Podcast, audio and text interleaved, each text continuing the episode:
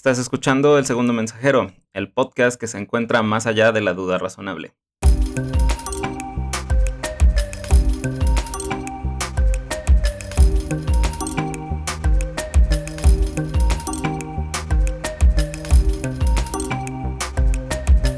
En el episodio anterior exploramos qué es la enfermedad de orina con olor a jarabe de arce, que cariñosamente llamamos MSUD, y la vida de su descubridor, el doctor John H. Menkes. Y para contar el resto de la vida del buen doctor, otra vez está conmigo Fa, para continuar en este viaje no psicodélico. ¿Cómo estás, amiga? Hola, hola, muy bien, muy intrigada, con muchas ganas de saber qué sucedió después. Fíjate que em, toda la temática de este episodio cambió drásticamente. No, ¿cómo? Porque ayer, este, me, o sea, me di cuenta de que al final de la información se me olvidó poner el, vamos a decir, el obituario del doctor Menkes. O sea, no busqué en dónde falleció y por qué había fallecido y ta, ta, ta. Ajá. Y entonces me encontré una nota de Los Angeles Times y en la nota venía un, así, un parrafito súper chiquito que se me hizo muy curioso. Entonces vamos a ver por qué. Y me puse a investigar y me, así me metí en una madriguera de conejo que no sabía que existía alrededor de este señor. No. Entonces, eh, pues eh, va a estar en tres partes esto, porque esto que me acabo de encontrar del doctor Menkes está pues bastante largo. Entonces, Miguel, o sea, ya me tuviste así dos semanas y otra vez me vas a dejar con la duda.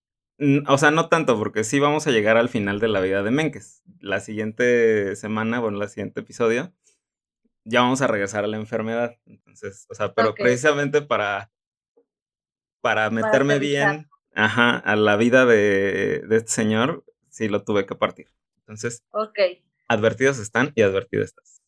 perfecto, por mí mejor. Entonces, el doctor Menkes era el prototipo del médico que también era científico, gracias a su formación como químico, que platicamos el episodio pasado. Con el tiempo, Menkes describió dos enfermedades más aparte de la MSUD, gracias a su laboratorio hechizo, que si ustedes no saben lo que es hechizo, es algo que es como improvisado. Que de hecho, hace poquito una amiga mía me... Algo le dije de hechizo y me dice, ¿qué es eso? Le digo, pues algo que haces así como la y se va. Y me dice, ay, güey, toda mi vida es hechiza. me dio mucha risa. o sea, no es una palabra común hechizo. Aparentemente no, según yo. Igual y en San Luis para nosotros es muy eh, conocida, pero, pero ella vive, ella es este, ella es Mexican American, entonces igual Ah, ella no, no la hubieras dicho handmade. Ajá. Hecho en prisión. Ándale.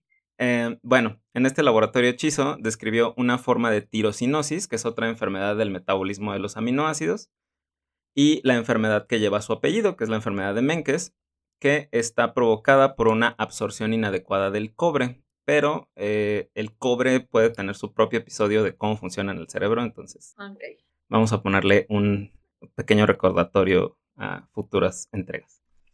Entonces, en 1966 fundó la Clínica de Neurología Pediátrica de la UCLA, que es la Universidad de California en Los Ángeles.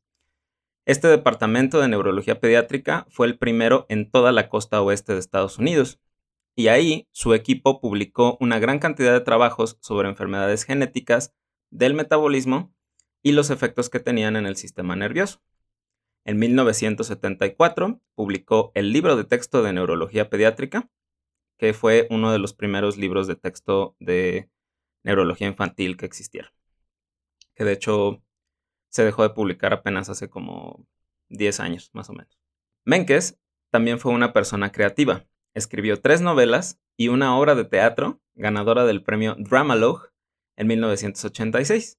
La obra, ajá, la obra se llamaba El último inquisidor y estaba basada en, pues probablemente un poco en su experiencia en el holocausto y lo que le pasó a su familia. Entonces, pues ahí, ahí tiene su, Datos curiosos. su dato. Ahora sí vamos a lo bueno. Como todas las grandes figuras, Menkes también tuvo sus controversias.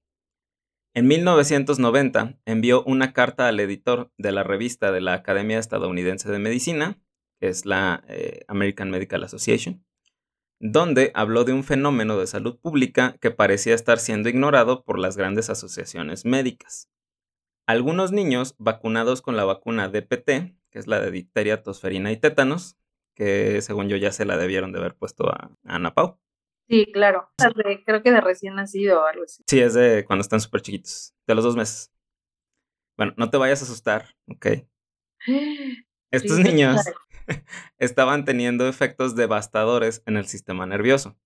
Algunos de ellos habían quedado en estado vegetativo. Eso era lo que decía la carta de Menkes. Pero esto, o sea, eso fue en el 90, pero esto viene de más atrás. Ajá. Los funcionarios de salud pública en Estados Unidos comenzaron a recomendar en la década de 1940 la vacunación con DPT. El resultado fue una caída abrupta en los casos de estas enfermedades, que son difteria, tosferina y tétanos de cientos de miles de casos al año por difteria que eran mortales a solamente un caso en 1996. No te pases. Sí, o sea, e, es de esos programas de vacunación que de verdad han sido así como lo más. Tan así que yo me acuerdo que en la carrera llevé un, o sea, llevé así como una mención de la difteria, así como que sí, esto existe, nunca más lo van a volver a ver porque vacunas. Y pues hasta la fecha, hasta donde yo sé en México, no ha vuelto a haber difteria.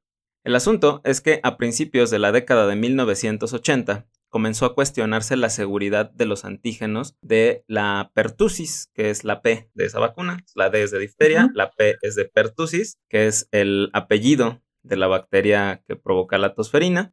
La tosferina es una, es una eh, forma de, pues, de tos, o sea, ahí está el nombre, pero que le da a los niños y le llaman tosferina porque es una tos muy fuerte, o sea, como muy molesta. O sea, son estos chavitos cuando tosen, tosen y tosen y tosen y tosen y se ahogan a la hora de estar tosiendo.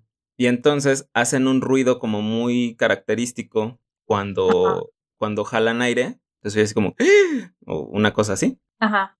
Y ese, ese sonidito en inglés le dicen whooping. No, no sé realmente cómo se traduzca en español. Reitero, tú eres la maestra de inglés. Y pues el asunto es que era una causa como muy frecuente de que los niños se enfermaran y a veces incluso tosían tanto que dejaban de respirar y caían en paro, o sea, era bien, bien grave. No y entonces, entonces por eso era súper importante que se, pues que, se, vacunara. Pero justamente esta parte de la vacuna empezó a tener como problemillas. O sea, primero no tuvo y luego ya empezó a ver que había algo no muy normal. Exactamente. Los datos más confiables parecían provenir de un estudio publicado en Gran Bretaña en 1981 por el epidemiólogo escocés Gordon Stewart.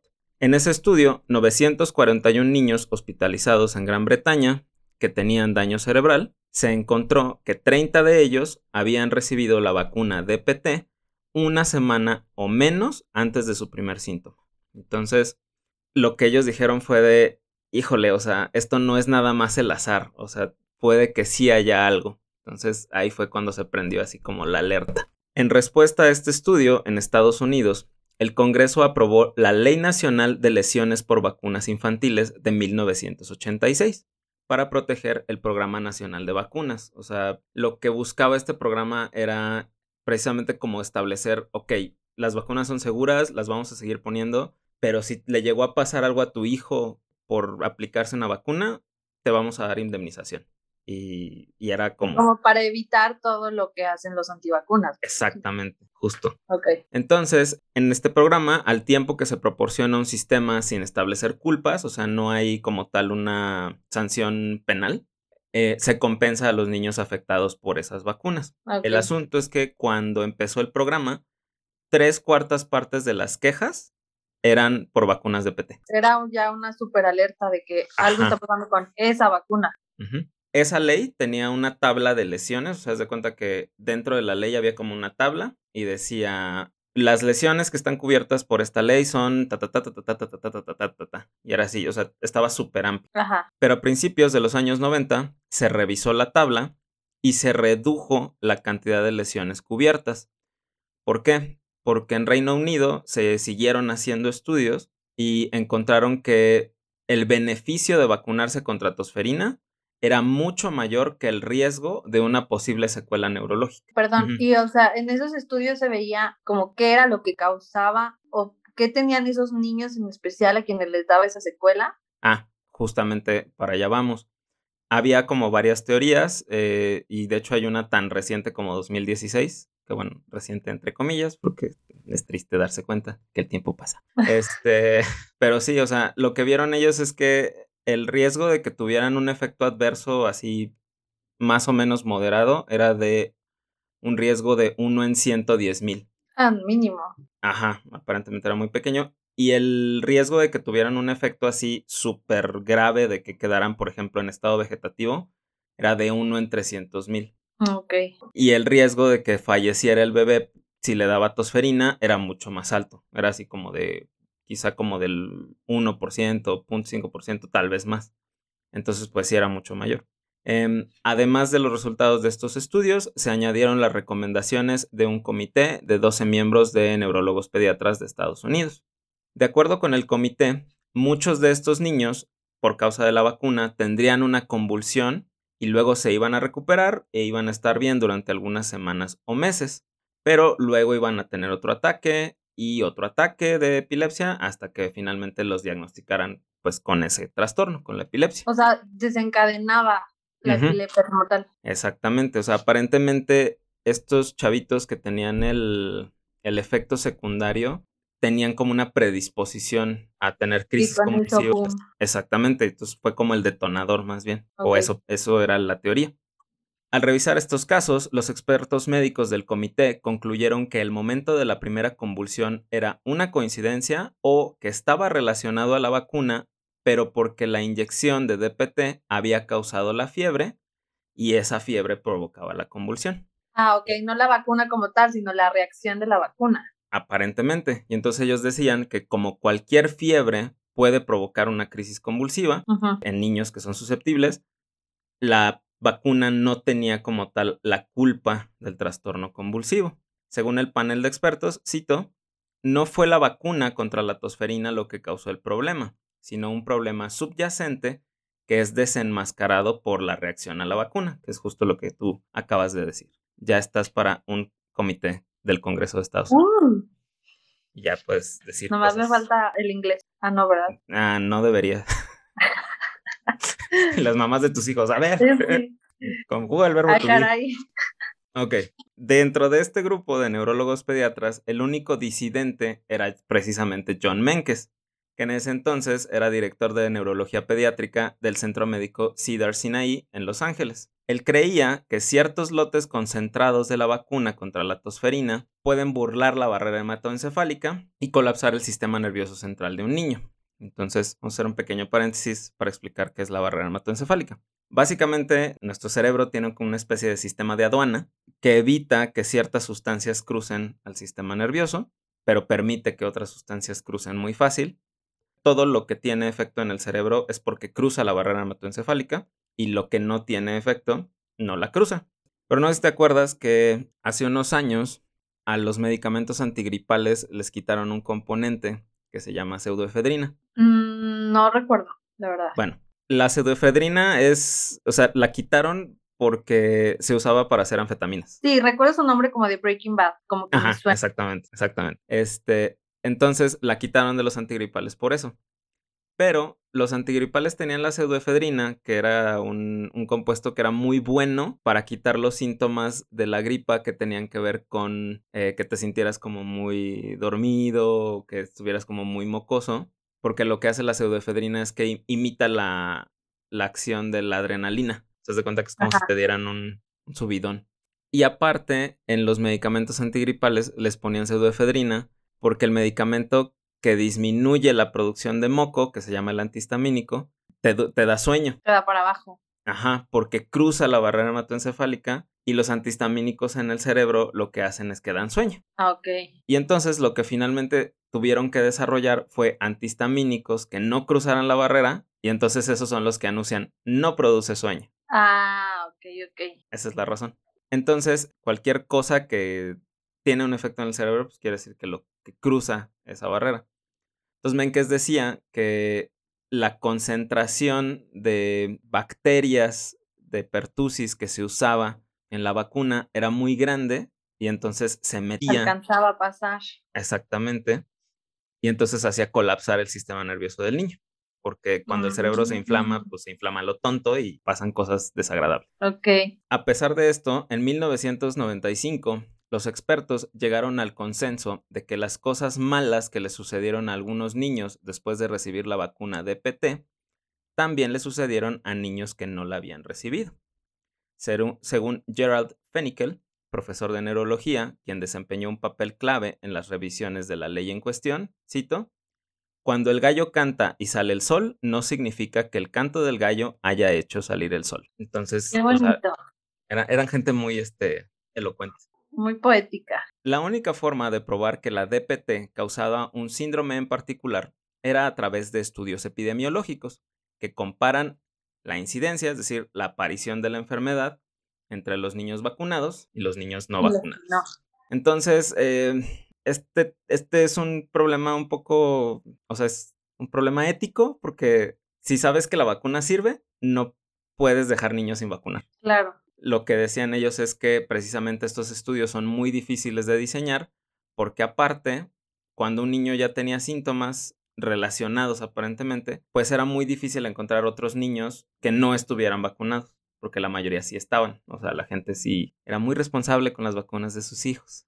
Entonces, pues tenían ahí como ese ese obstáculo. Sí, porque era deliberadamente no vacunarlos. Para ver qué pasa. La teoría de Menkes se basaba en la investigación con animales y, aunque proporcionaba una explicación científica para las malas reacciones a la DPT, no había forma de probar la teoría en humanos. Volvemos a lo mismo, no hubiera sido ético. Como, mira niño, te voy a poner esta cosa que es aparentemente peligrosa a ver si te pasa algo. Pues no, no se puede. Y bueno, la mayoría de los neurólogos realmente como que discutieron la teoría de Menkes y pues él se mantuvo así como parado en su macho y dijo así de no, o sea, debe de ser esto. Menkes habló con la corte desde Los Ángeles. Ya había testificado en más de una decena de casos ante el Tribunal de Vacunas, siempre como testigo de los niños. O sea, él siempre decía, yo considero, o sea, mi opinión profesional como neurólogo es que fue la vacuna lo que le provocó esto al, al chavito. En uno de esos juicios, Laura Millman, la abogada encargada por parte del Estado, señaló a Andrew Clements, un niño del que precisamente se estaba llevando a cabo un juicio. Ajá. Y, entonces vamos a hacer una bonita demostración del juicio. Entonces voy a pedir a Fa que lea el, el diálogo de la abogada Millman. Échamelo. Ojalá no sea en inglés. No, no, no. ok, entonces te toca donde dice Millman. Si este niño tuviera una encefalopatía, ¿no habría estado gritando? Menkes respondió, Estoy acostumbrado a los niños que gritan durante horas como panteras heridas y vuelven locos a todos, pero puede ocurrir una encefalopatía sin que los niños griten. Y Milman dijo, si digo que esto no fue una encefalopatía, ¿aún diría que Andrew sufrió una convulsión inducida por DPT? Una convulsión como esta es por naturaleza una encefalopatía algo está pasando en el cerebro de este niño y ese algo está mal. Gracias, gracias, abogada Milman. Yo aquí la hago de todo. Gracias, gracias. Qué amable.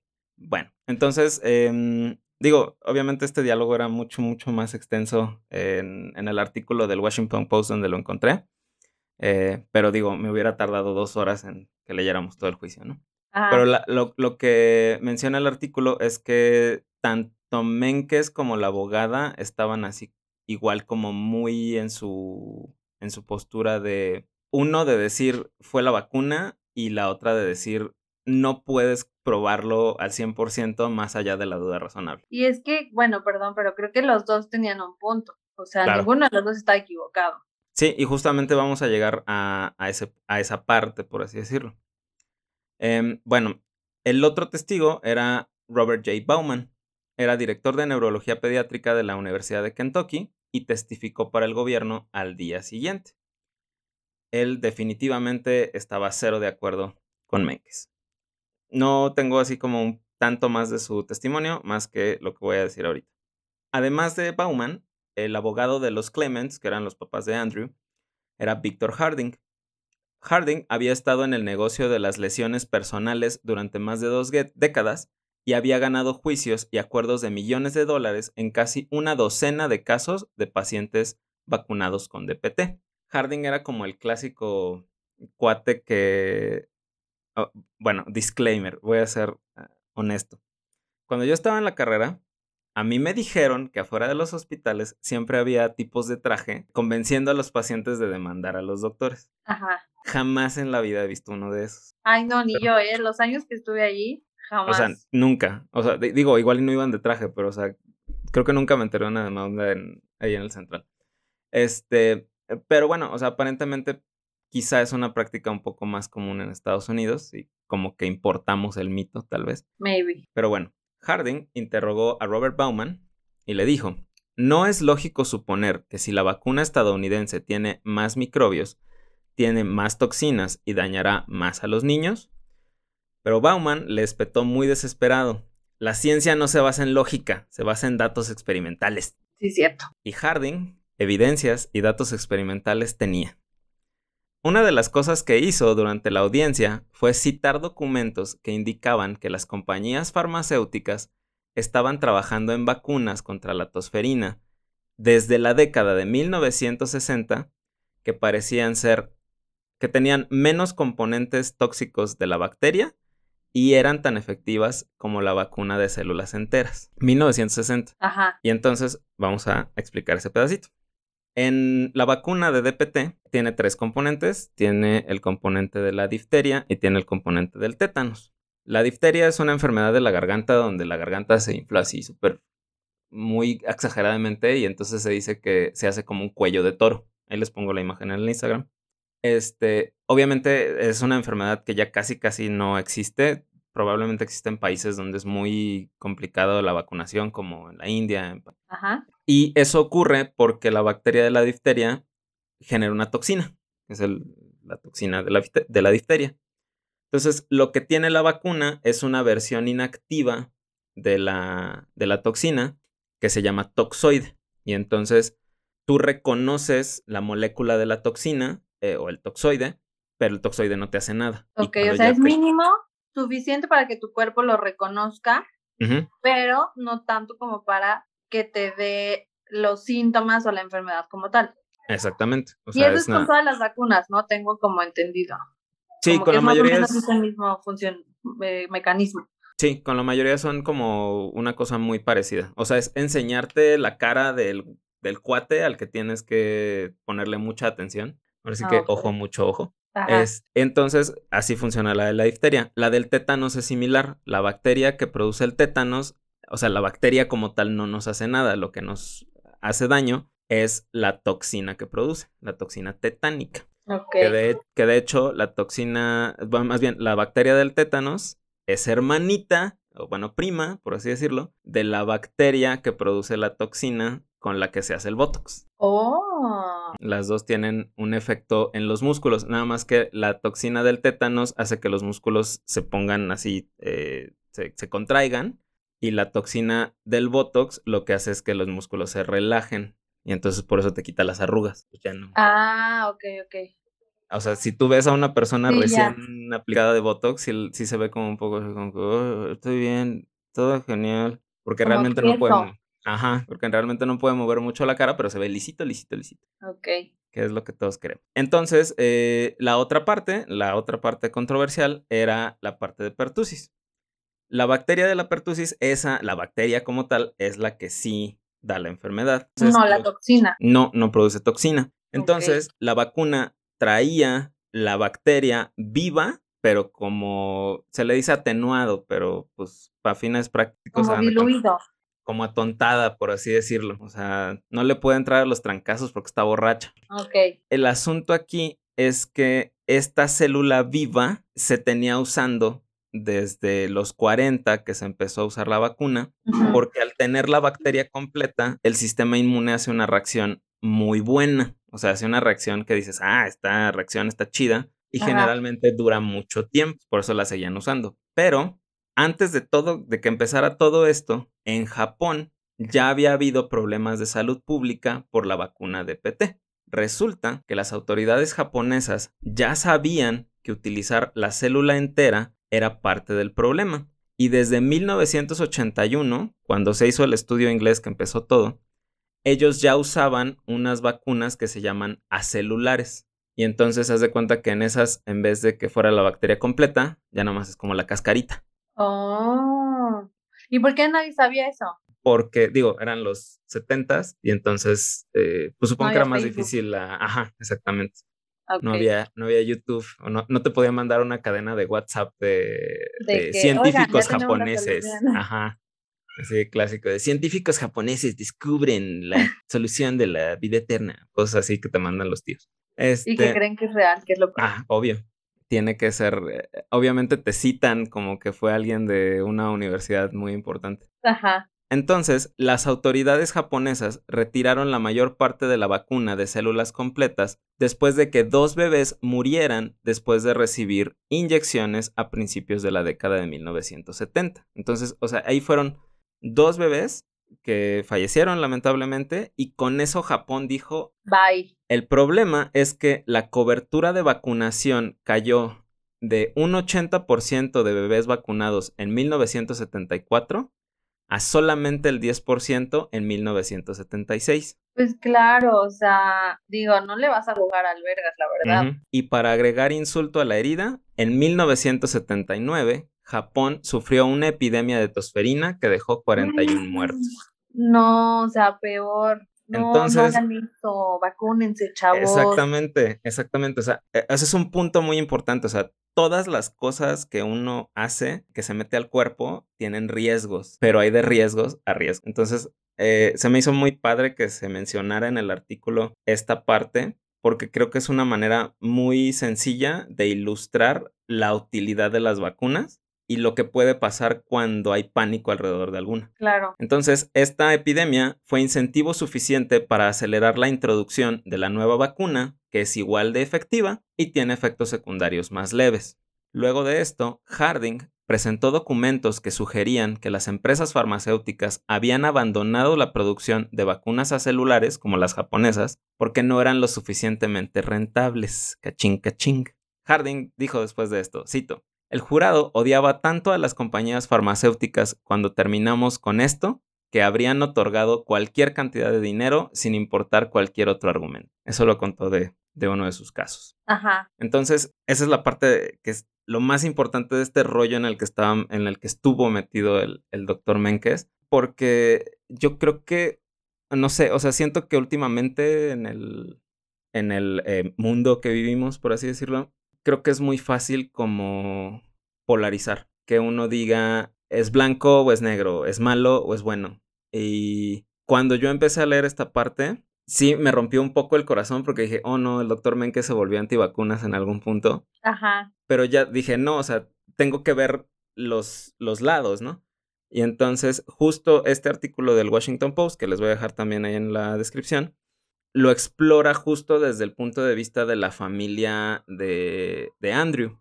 Y entonces va contando, va haciendo como un perfil de la, de la jueza, va haciendo un perfil de las personas que estaban eh, ahora sí que peleando porque no se creara como un pánico alrededor de la vacuna y de la gente que decía, ok, o sea, a lo mejor no es, no, no tiene que haber pánico, pero sí tiene que haber precaución. Claro, algo se tiene que hacer diferente. Aunque también, o sea, por ejemplo, yo poniéndome en el, en, eh, mi posición, mi postura de mamá, claro que sí sé que, o sea, a lo mejor está mal, pero si sé que un niño se murió porque se puso X vacuna, pues sí le pienso cinco o seis veces a ver si llevo a mi cría que se vacune o no. O sea, si es como, híjole, y si me toca, claro. Sí. o sea, sí, no sí, es, sí. no es tanto porque diga, ay, las vacunas no sirven y bla, bla, bla", no, sino como el miedo. Sí, sí, claro. No, y, es, es completamente entendible. O sea, ponle tú que no hubiera habido como la pandemia como tal y nos hubiera, o sea, China hubiera contenido el virus y a lo mejor hubiera sido algo así como medio ahí como raro que aparecía de repente en algunos países, que en México a lo mejor no hubo, hubo tres, cuatro casos. Y probablemente si hubieran llegado a decir, ¿saben qué? Desarrollamos esta vacuna para este virus que está en, o sea, que se originó en China y que está en algunos países y bla, bla, bla, ¿te la quieres poner? Mucha gente probablemente diría, pues no, o sea, no pretendo ir a China, no creo necesitar eh, una vacuna contra eso en específico. Exacto. Pero, o sea, justamente cuando ya lo tienes encima, es cuando dices, ok, o sea, tengo que valorar el riesgo de que me dé y me dé fuerte, a lo mejor sentirme mal un par de semanas, un par de días, pero evitar una terapia intensiva. No, y aparte creo yo que ahí también va mucha responsabilidad con tu entorno, con la sociedad, con el mundo. O sea, como que ya no, y sí, a lo mejor es como, bueno, me va a dar leve y no me va a dar tan fuerte, pero también tengo que hacer algo en beneficio de, de la situación que se está viviendo y de las personas que me rodean y de, o sea, deja un poquito tu lado como egoísta y piensa en la sociedad. Y es lo que yo no entiendo, Miguel.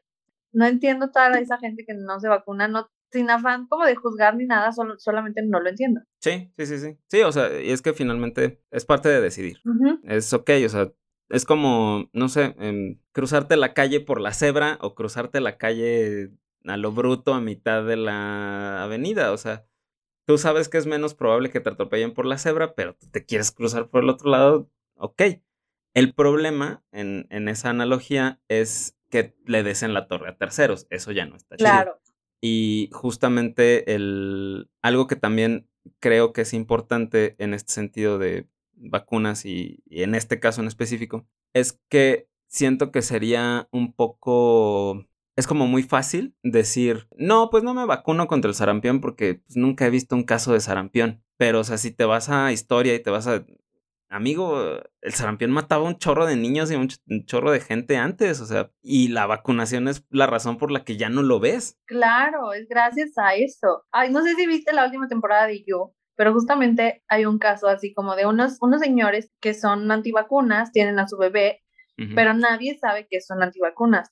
Entonces tienen eh, un, la pareja esta de yo, no me acuerdo cómo se llaman los chavos, psychos. No, no, los. Tienen a su bebé y se juntan en una fiesta con esta pareja antivacunas y su hijo. El niño se enferma y, y ahí ves como el, o sea, obviamente la mamá del niño enfermo se vuelve loca y te mata a, a esta pareja y bla, bla, bla. Ah, okay. Pero dices, dude, o sea, a tu hijo no le pasó nada, afortunadamente, pero al, al, hijo de alguien más sí, porque no sabía, porque aparte no fuiste lo suficientemente huevudo de decir, ¿sabes qué? Pues no, nosotros, ajá, nosotros no creemos en eso por X o por Y.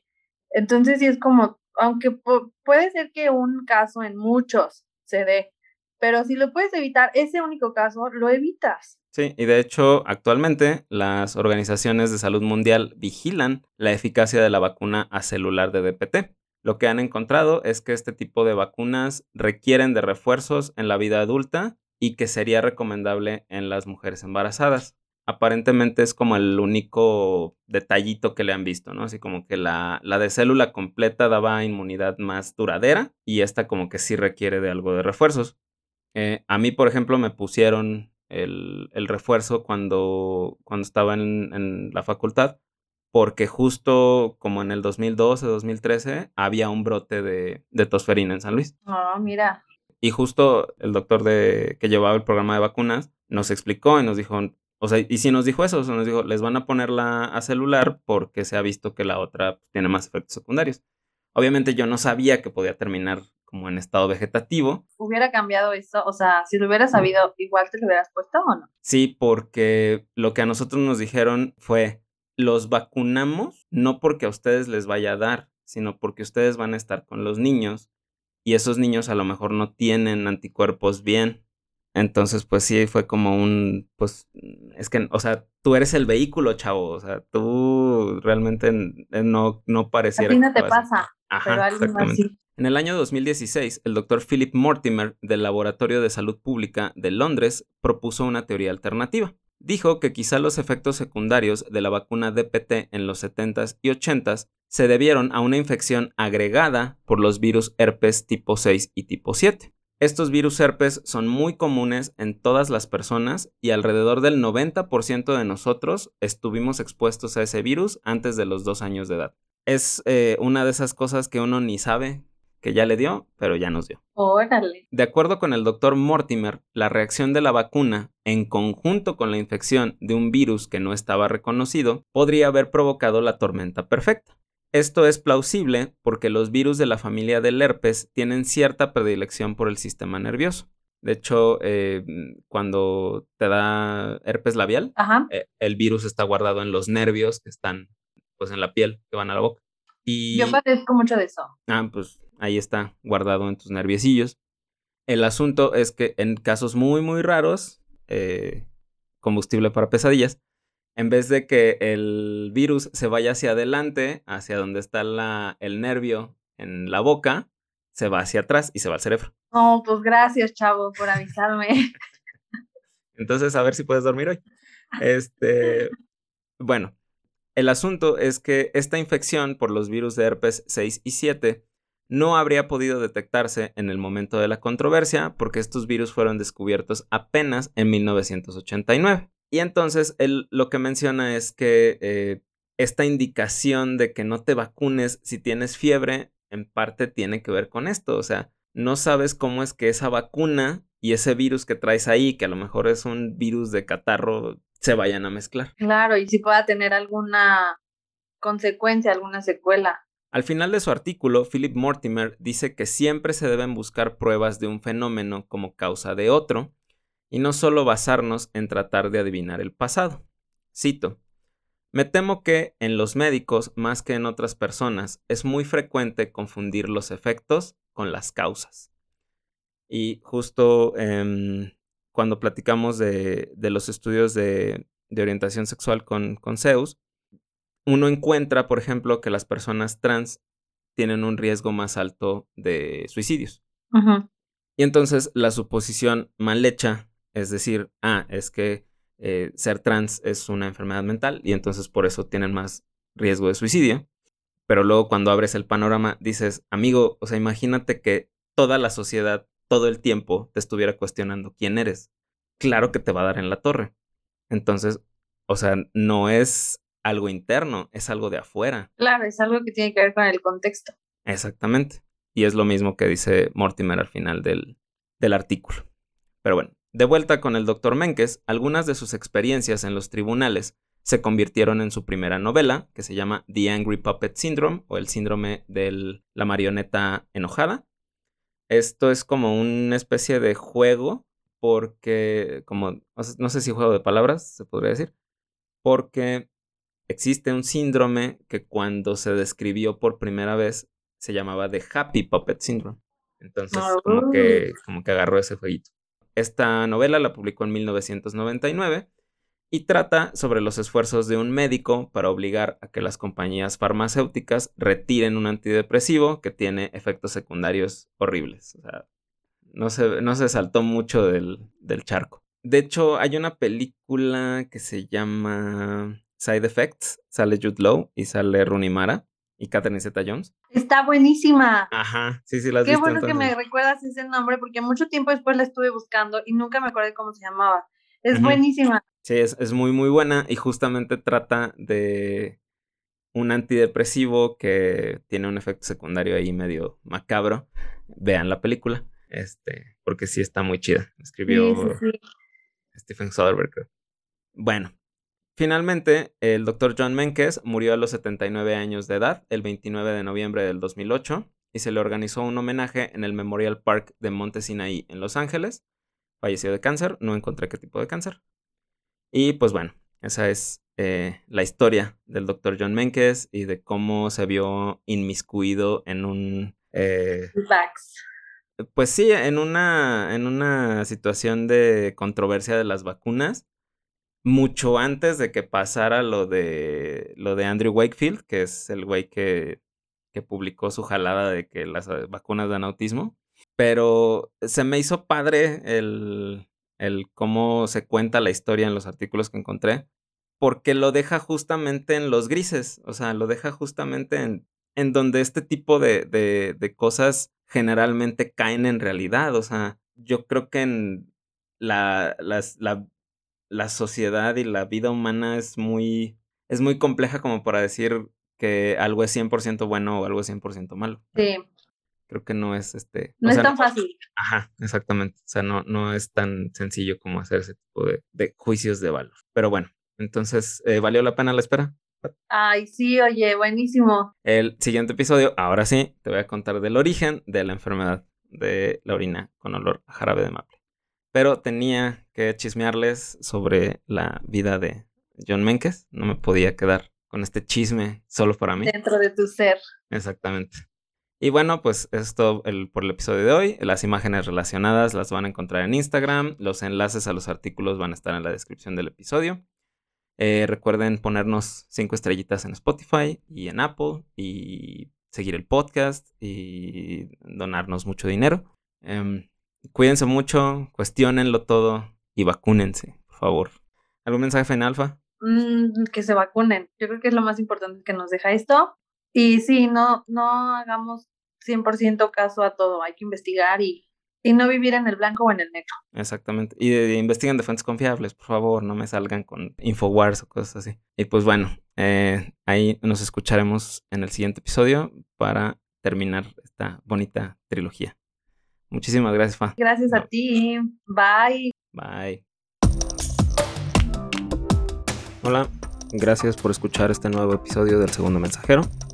Si les interesa un poco más la discusión filosófica acerca de la vacunación y la libertad personal, Philosophy Tube acaba de subir un video apenas el viernes pasado con esta temática. El video está basado en una investigación que se realizó en Reino Unido acerca de, las posiciones eh, de las personas que tienen dudas sobre las vacunas, eh, dudas legítimas. Ahora sí que tratando de no meternos con las teorías de la conspiración. Les voy a dejar el enlace del video en la descripción del episodio.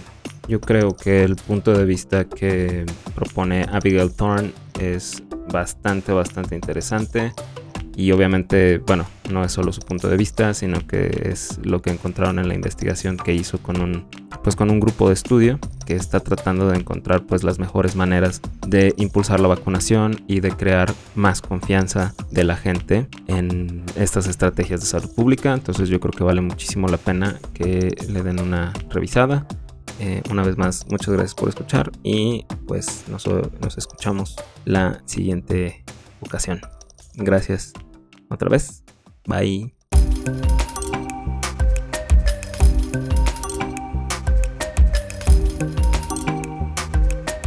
No, es una de las hipótesis, Miguel Ángel. No te dejes llevar por lo primero que sale. Qué feo tener a Belinda y después perderla.